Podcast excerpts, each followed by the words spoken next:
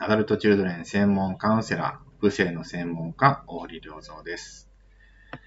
今日もですね、視聴者の方からの質問に回答していきたいと思います。今日はこういう質問です。今、婚活中で最近すごく私のことを好いてくれるだろう人に出会いました。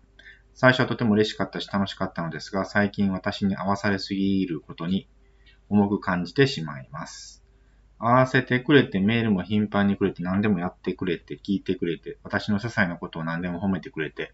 いつもお土産など物をくれて、一般的な結婚相手としては大切にしてくれるってとても良いことだと思うし、こういう人を選ぶべきなのかなと思ったりもしますが、こういう気持ちになるのは、やはりアダルトチルドレンと関係しますでしょうか？その方に最近は物足りなさも感じてしまいます。結局私はちょっと冷たくされるぐらいの人を忘れられずに追いかけてしまいたくなるところがあります。これもアダルトチルデンの特性なのでしょうか、えー、幸せな結婚がよくわかりませんということですね。はい。えー、もうこれはね、アダルトチルデンによくあるパターンなんですね。なんかダメな男性に惹かれてしまうというね、えー、よくあります。まあ、ダメンズウォーカーとかね、昔は言ってましたけれども、えなんでそういうことが起こるのかということなんですけれども、これはですね、まあ、小さい時にね、母親が父親から冷たくされていたり、ないがしら、ないがしろにされるところを見ていたりした場合ですね、えー、まあそういう母親を見て育つと自分もそういうね、父親と同じような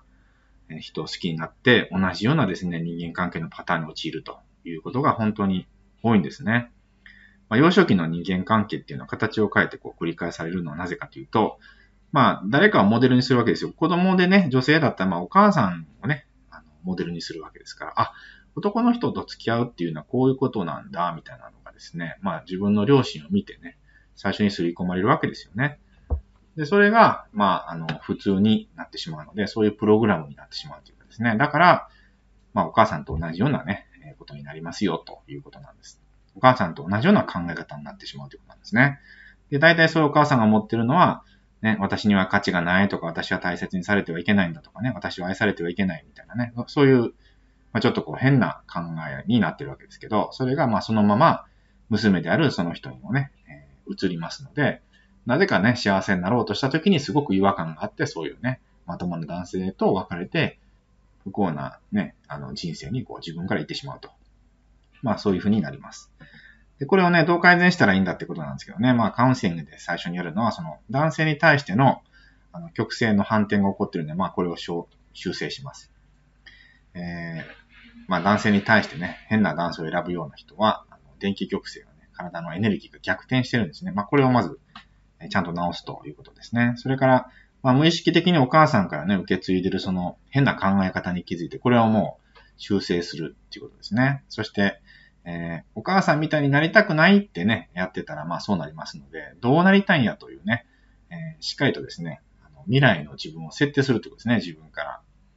ら。どうなりたいんかというね、ことをちゃんとこう設定することで、まあ家族連鎖が切れていくということを、まあ最初やっていきますね。はい。で幸せな結婚がわからないということなんですけど、これはまあ幸せな結婚をしてる人の話をいっぱい聞くっていうのが一番いいですね。周りにそういう人がいませんという人は、まあ相当ですね、自分の頭の中にそういうね、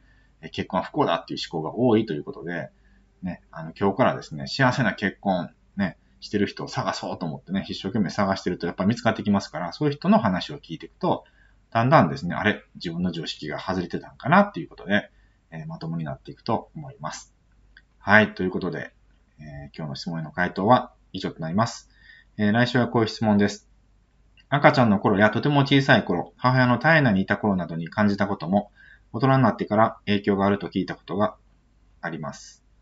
実際そう、実際はどうなのでしょうか？また、もしそうだとして、そういう時期に感じた感情は、どうやって大人の今認識して、マイナスの感情であれば感情解放できるのでしょうか？という質問が来てますので、来週はこの質問に対して回答していきたいと思います。はい。ということで、今日も最後まで聞いていただきましてありがとうございました。また来週お会いしましょう。